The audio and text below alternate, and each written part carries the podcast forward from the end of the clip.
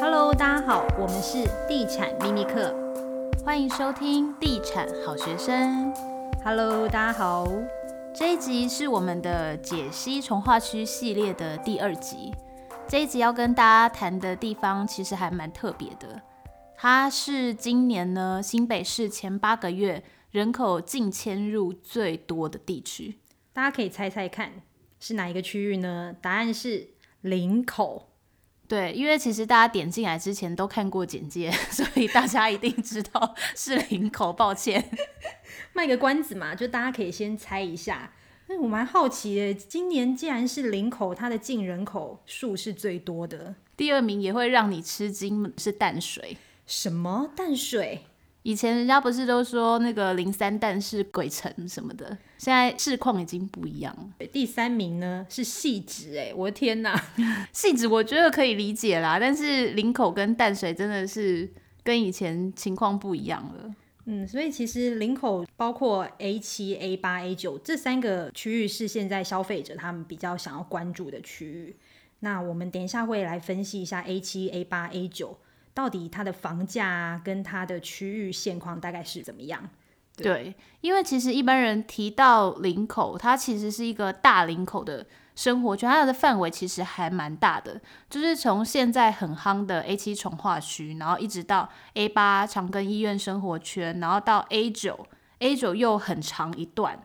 所以其实它蛮大的一个范围，就是值得注意的呢，就是 A 七跟 A 八，其实它的行政区都是属于桃园，那只有在跨过高速公路那一边，就是 A 九以后这一边，它的门牌才是新北市。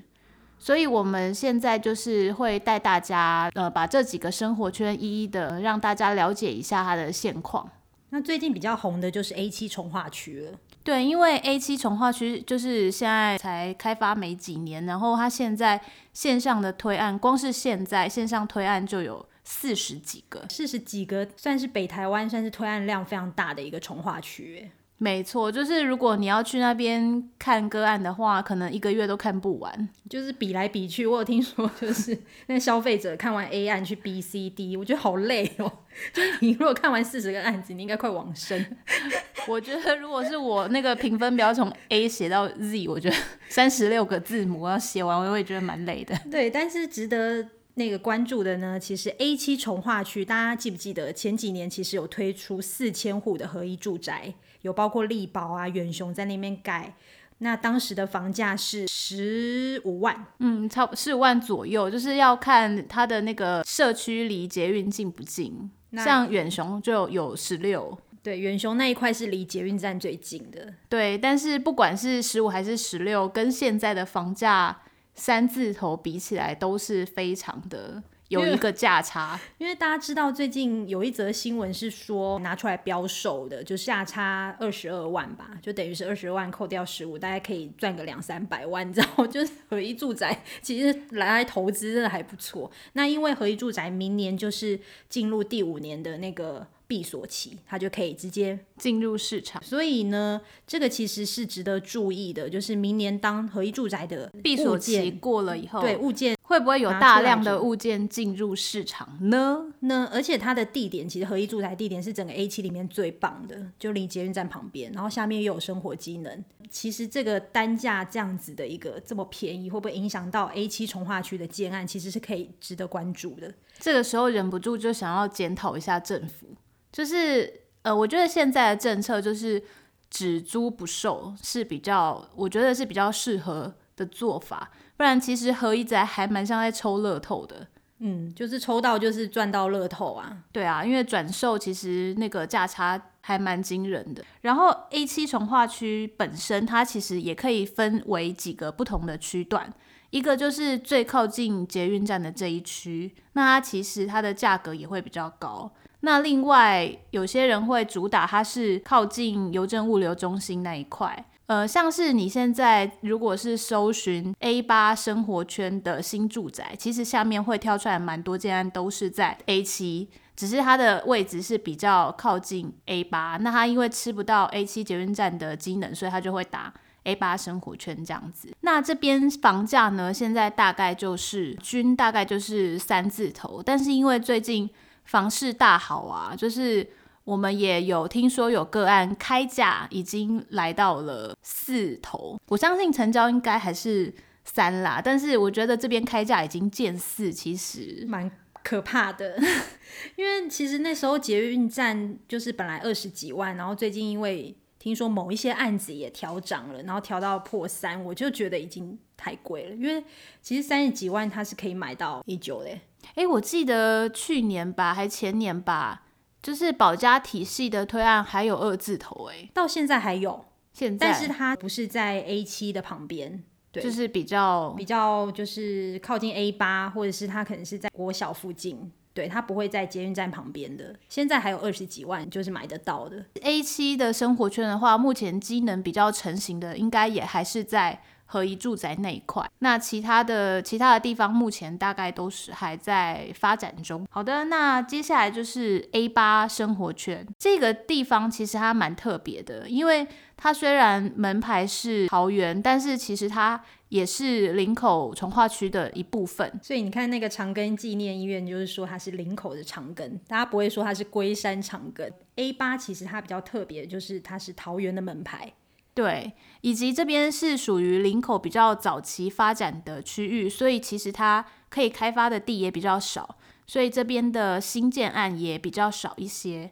我听说这里的建案也算是蛮抢手的，因为主要是它的机能真的很好。对，因为它就是早期发展区嘛，所以食衣住行啊什么都还蛮便利的。这里还有一个环球购物中心，那这边的单价平均大概可以抓在三十五左右，就是比 A 七高一些。A 九其实它林口重划区这一块，它其实可以再分成大概四个区域。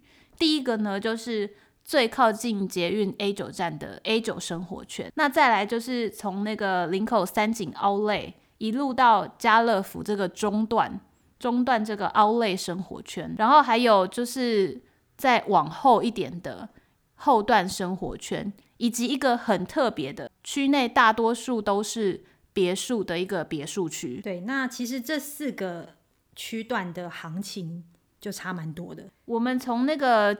呃，房价最高的 A 九生活圈来说好了，这里有一个就是就在捷运旁边的捷运共购案，冠德的建案，它的单价目前实价登录行情大概是四十几万，所以其实呃整个林口重化区其实我们。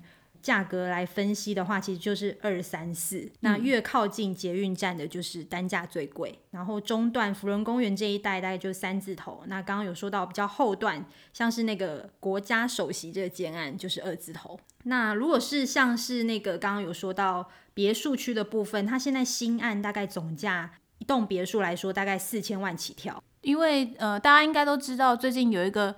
天王就是也把小孩送到那个美国学校去读书，然后就听说他最近也在林口找房子。你知道那个美国学校那一学期的费用是一百五十万呢？Oh my god！我都吓到了。哎、欸，真的有钱人世界真的不懂哎，连教育费都这么贵。而且美国学校就是你一定要是侨胞你才能去读啊。对，一定要有护照嘛，美国护照，对不对？美国护照是首选。那如果还有一些名额，其他的国家也好像也可以。我就有听说，就是有人在专门在卖那个外国护照。有这个好像是不能说的秘密。对，一些阿萨布鲁的国家，你付钱，他就会发护照给你，你你就可以去念那个外侨学校这样子。所以其实整个林口重划区，你自己比较喜欢哪一个区块？我自己哦，我其实还蛮，我觉得林口其实还蛮好的。如果我不用去台北市中心通勤的话，我觉得林口还不错。我自己是比较喜欢整个林口从化区的，比较靠近福伦公园这一段，因为我还蛮喜欢逛奥莱。奥莱我觉得 三井奥莱真的还蛮好逛的哎哎，我可以跟大家说一下那个三井奥莱的故事，这是我从一个。董事长那边听来的，他说为什么当初三井会在林口开这个第一个 Outlet，其实是因为那时候日本的那个三一一大地震，然后台湾人不是捐了很多的钱吗？然后那个三井的那个董事长就很感动，然后他就决定呢要在台湾开一个 Outlet 来报答台湾人这样子。然后听说他当初对那个林口三井奥莱的经理人只有一个要求，就是希望他不要赔钱，不要赔钱。对，这个要求 就只有就只有希望他不要赔钱而已，也不期期望他会要赚多少利润什么的。然后就是一个基于一个台日友好这样子，嗯、一个回报的一个心。结果没想到这个林口三井奥莱大赚特赚，而且还开了好几家。对，后来就陆续 台中也开了，然后现在又有一个在南港二期二期的规划。如果是台北客要去买林口的话，其实还是蛮多人会选择 A 九这一边。嗯，主要是它的整个街廓环境上其实还蛮舒服，但就是。现在重化区呢，以北台湾来说，林口重化区算是比较完整的，就是包括食衣住行娱乐都有。那其实其他的重化区可能会面临到机能比较不足的一个状况。那其实林口重化区它有个特色，不知道大家知不知道，它是一个花园城市的概念。就是当时 又要讲到花园城市，大家可以猜另外一个城市它也是花园城市，大家一定想不到。哦，我们上礼拜在那个林口的讲座，就是有跟大家分享这件事情，就是台湾有两个就是花园城市里面去做规划的重划区，那一个就是林口，那另外一个就是现在的那个台湾百慕达。永和 就是我老家，怎么会差这么多？对啊，一样是花园城市，怎么一个变成花园迷宫了？这么特别，而且完全就没有公园绿地。我们能能够分到公园面积是全版的一个报纸的一半。你说我们永和人多可怜。对，所以其实我来到林口，我是还蛮喜欢这里的，但没有任何业配，不用想太多，就是纯粹是因为，其实，在十几年来，那时候其实林口是真的没有办法想象，就是真的是土。我记得我出道的前一两年的时候，第一个来林口案子好像是远雄的未来之光。一字头房价，那时候我就想说，什么鸟不生蛋的地方，谁要来住这里啊？真的。然后结果十几年了，哎、欸，人家发展的很好，而且赶快下跪道歉，真的，要不然我现在就已经发大财了，真的是。但是我觉得，就是北客会来买林口，就是还是要看课程啦。就是我觉得比较有预算的会选 A 九，但是如果是首购的话，就还是会去看 A 七那边，就是因为主要还是考量到房价。嗯，因为单价其实刚刚就有说到二十几万跟三十几万、四十几万就有一个价差了，对。对啊，一间跟两间的分别。但是林口最为人所诟病的呢，其实就还是交通问题。如果是就是本身就是产业就是在林口上下班的，就我我觉得蛮好的，因为这里区域环境还规划得很好，然后房价也很亲民，然后如果可以不用。省就是可以省去那个通勤的那个困扰的话，我觉得还蛮不错的。我觉得林口很适合我们这种就是自由工作者、SOHO 族之类的，对，就是不用跟人家在那边挤。对，就是设计师，然后像我们这种房地产的文案啊、Podcaster 啊、YouTuber 啊，就是可以。好长哦，你是龙母是不是？我们现在都是职称有够多，所以大家可以订阅一下。OK，就是反正。我觉得它适合是我们自由工作者，不用，每天赶那个上下班，就是八点半啊、七点半啊这样子回家，七点半就是比较自由啦。对。但是它的那个林口交流道改善工程现在已经通过预算了啦，已经在审查，就是现在有几个方案正在研拟当中。如果有新的消息，我们也会尽快告诉大家，就是告诉大家它到底会被怎么改善，然后以及另外还有一个那个林口转运站的一个规划。其实这这个转运站，它应该是本来是应该是今年年底就要完工的。那完工之后，其实它就是呃，应该可以取代掉部分的，让开车族变成搭大众运输交通工具。因为根据新北市府的统计，林口有百分之八十一 percent 的人，他的交通工具是自有车辆，所以他的开车族其实还蛮多的。那这个林口转运站成立之后呢，它就会有快捷的公车可以通往台北市跟桃园。那希望可以取代掉一些就是开车的人，希望让他们改搭大众运输工具，希望可以改善一些林口的交通问题。那为什么就是原本原定今年年底要完工的这个林口转运站到现在还没完工呢？就是因为他们在挖这个基地的时候呢，发现了红火蚁，这么可怕。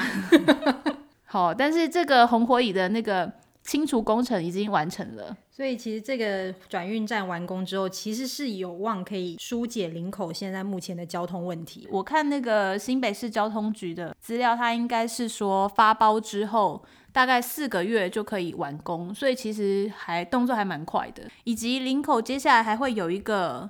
呃，A 九的一个计划，不知道大家知不知道？其实林口其实有两大计划是现在比较备受关注的，包括林口媒体园区二期。二期呢，其实它就是在 A 九站的旁边，然后它是跟三井还有东森三立三家公司投资超过了两百四十亿。要打造新北的影视娱乐产业，那奥类的二期也会在这个基地上，那他预估可以创造一万五千个就业机会，这样其实也蛮可怕，因为人会很多，所以交通一定要先解决啊。我觉得就是他应该扩展一个在地就业的一个生活圈，就是让在这里的工作的人，就是就在这里工作，不用还要移动到其他的地方去。所以就有有那个林口的朋友跟我们说。林口很棒啊，但是拜托其他人不要再来了。对，因为我刚刚看到那个光林口人哦，就有突破十一万人呢。对啊，他他成长了很多。那其实除了 A 九这个计划之外呢，林口其实最受关注的当然就是它是全台国际学校密度最高的区域。我朋友他是真的为了小孩要念康桥，然后他移居到林口买房子。所以我我觉得这些就是。国际学校也为林口贡献了一批高资产的客人，因为过去像康桥就是在新店的华城，所以他但新店华城他因为在山上会比较远，所以有很多他会选择来到林口住。因为呢，其实我自己是还蛮喜欢林口重划区的，大家都会说，哎，你觉得林口现在的房市未来还有没有机会？其实我坦白说，我是觉得它还是有机会，因为这几年当然第一个是因为它的建设还在启动。然后它有产业的进驻，另外一个是我发现香港客也会搬到林口住，可是香港香港客到处都搬了，他们也去台中，也去高雄，他们根本就 在搬在台湾世界各地啊。但是比较多比例的是青浦跟林口这两个区域的比例，但是因为有机场捷运线的关系，所以我觉得以我我心目中的前三名的从化区，我其中一名我会给林口。